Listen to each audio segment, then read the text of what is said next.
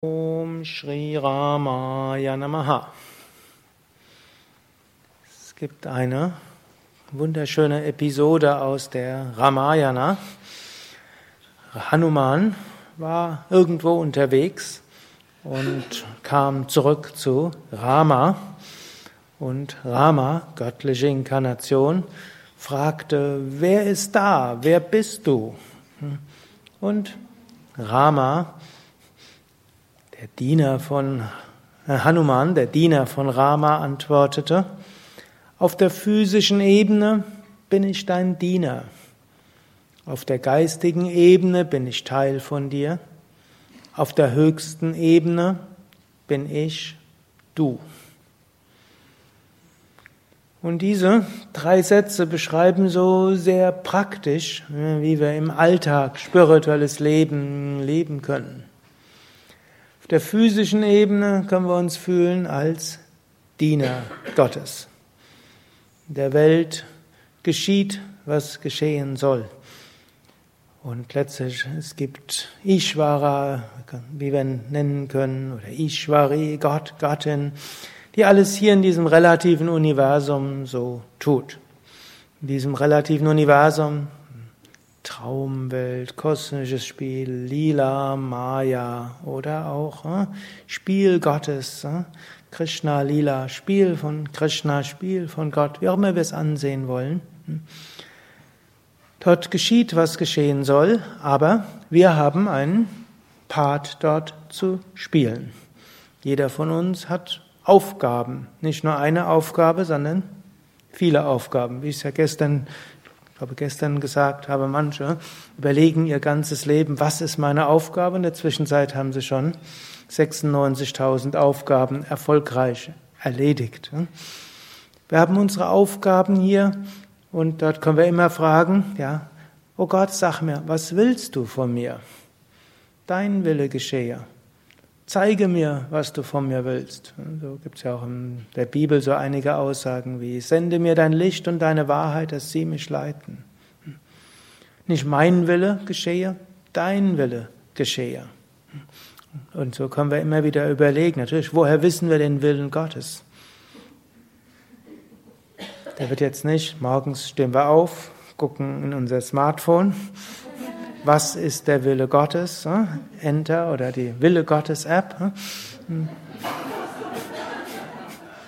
Weiß nicht, vielleicht gibt es das ja sogar, aber wenn es das gibt, dann sollte man sie meiden. Mhm. Und so müssen wir immer wieder fragen. Und natürlich, wie finden wir heraus, was unsere Aufgabe ist? Da sagt man so schön, Swadharma ergibt sich aus Karma und Svarupa. Also die eigene Aufgabe entsteht aus der karmischen Situation, in der wir sind, und unserer Svarupa. Also angenommen, der Mensch neben uns ist krank. Was ist unsere Aufgabe? Oder hat gerade einen Unfall. Was ist unsere Aufgabe? Ganz klar, sich um ihn zu kümmern. Und wenn wir keine Lust darauf haben, was ist unsere Aufgabe? Sich um ihn zu kümmern kümmern. Angenommen, Mutter hat nachts ein Kind, das äh, mit rotem Kopfschweiß überdeckt ins Bett rennt und sagt, Mami, mir tut so weh. Mutter ist müde, was ist ihre Aufgabe? Logischerweise sich um ihr Kind zu kümmern. Und das gilt in vielen Situationen. Aus dem Karma ergibt sich unsere Aufgabe. Und das gilt jetzt nicht nur gegenüber Kind, sondern da müssen wir auch gerade als Yogis, die gewohnt sind, immer wieder in sich hineinzuspüren und zu fühlen, was wollen wir eigentlich. Wir müssen manchmal überlegen, ob man manchmal auch überlegt, was ist meine Aufgabe? Und manchmal müssen wir sie tun, ob wir es wollen oder nicht. Hm? Aber nicht immer ist es so klar, dass die karmische Situation so klar ist, sondern manchmal müssen wir dann auch überlegen, ja, von dem tief im Inneren, was sagt die innere Stimme, was sagt mein Herz.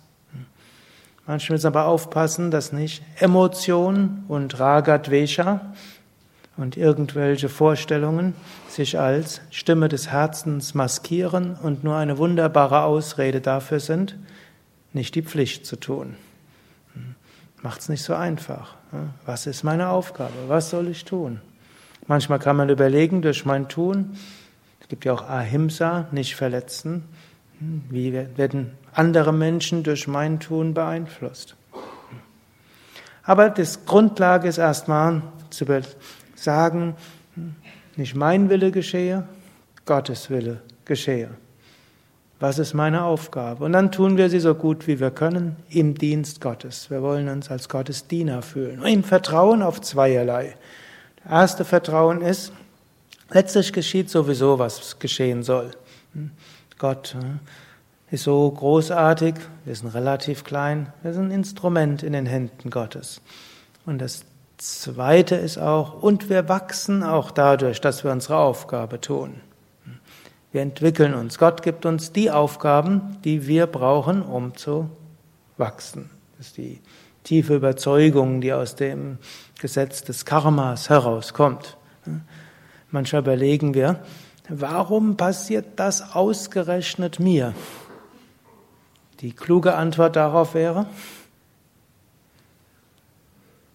es geschieht mir deshalb, weil das die Lektion ist, die ich brauche, um daran zu wachsen. Das ist nicht immer einfach, denn manchmal ist das ja nicht so klar.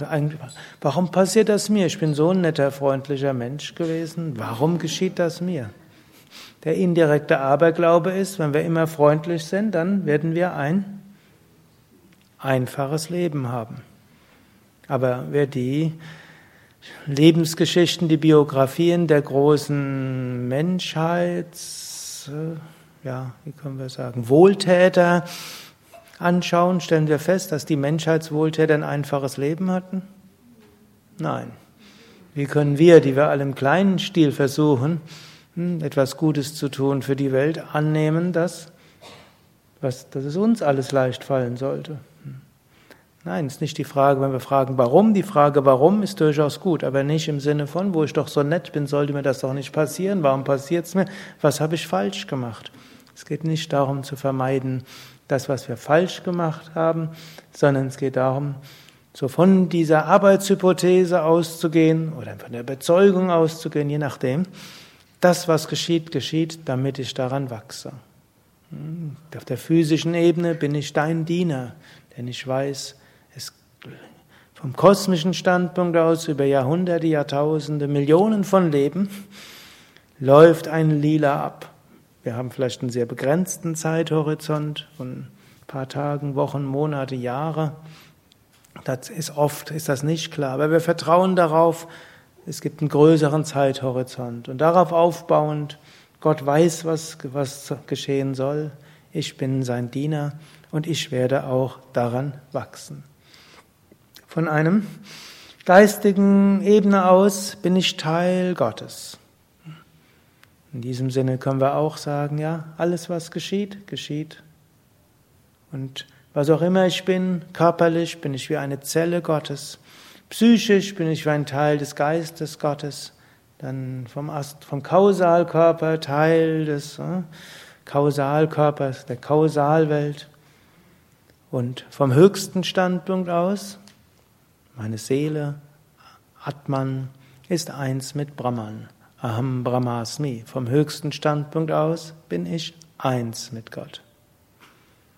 Und aus dieser Bewusstheit heraus können wir handeln, im Alltag dienen, zwischendurch bewusst werden, hinter allem das Wirken Gottes, Körper, Psyche, Teil des Wirkens Gottes und in der Meditation immer wieder daran erinnern, Aham Brahmasmi, ich bin eins mit dem Göttlichen, damit eins mit der Weltenseele, damit eins mit allen Geschöpfen.